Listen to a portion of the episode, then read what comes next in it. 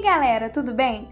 Eu sou a Tiffany e bem-vindos a mais um episódio de Ansiedade e suas facetas. No episódio de hoje vamos abordar os temas fatores de risco e proteção, diagnóstico e tratamento. Mas Tiffany, o que são fatores de risco e proteção? Os fatores de risco são fatores que contribuem negativamente ou aumentam a probabilidade de alguém desenvolver um quadro ansioso. Por exemplo, passar por algum trauma, problemas no desenvolvimento, problemas socioeconômicos, maior probabilidade pela genética, bullying, problemas de saúde, problemas familiares, como separação dos cuidadores ou desentendimentos frequentes. Já os fatores de proteção são os fatores que agem de forma protetiva ou diminuem a probabilidade de um quadro ansioso.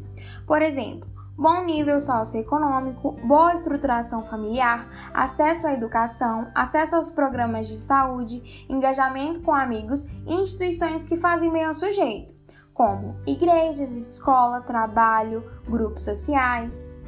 É importante ressaltar que não existe uma fórmula para fatores de risco e proteção. O mesmo fenômeno ou tipo de fenômeno pode apresentar como fator de risco ou de proteção para sujeitos diferentes. O transtorno de ansiedade é diagnosticado por um profissional da saúde mental, normalmente por um psiquiatra, e na maioria das vezes aparece em forma de sintomas psicossomáticos, ou seja, sintomas fisiológicos que muitas vezes podem ser confundidos com estresse, cansaço. Existem vários tipos de transtornos de ansiedade, cada um com intensidade, etapas e sintomas diferentes. Entre esses sintomas, podemos citar alguns incomuns entre eles, como por exemplo, dor de cabeça, dor nos olhos, dores no peito, baixa autoestima, inquietação, comportamento repetitivo, angústia em excesso, insônia e pensamento acelerado. Quando a presença desses sintomas traz prejuízo à execução de tarefas, atividades sociais, memória e autonomia do sujeito, há uma grande probabilidade de um diagnóstico de ansiedade e deve ser tratado.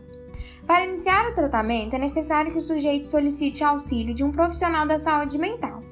Esse tratamento consiste principalmente em acompanhamento psicoterapêutico, porém, em alguns casos, torna-se necessário também a administração de alguns medicamentos.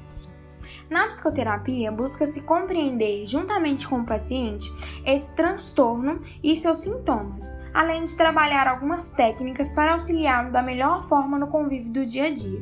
Entre algumas possibilidades que podem proporcionar a esse sujeito uma melhor qualidade de vida em seu dia a dia, podemos destacar atividade física, yoga, musicoterapia, técnicas de relaxamento, dieta saudável e sono regular.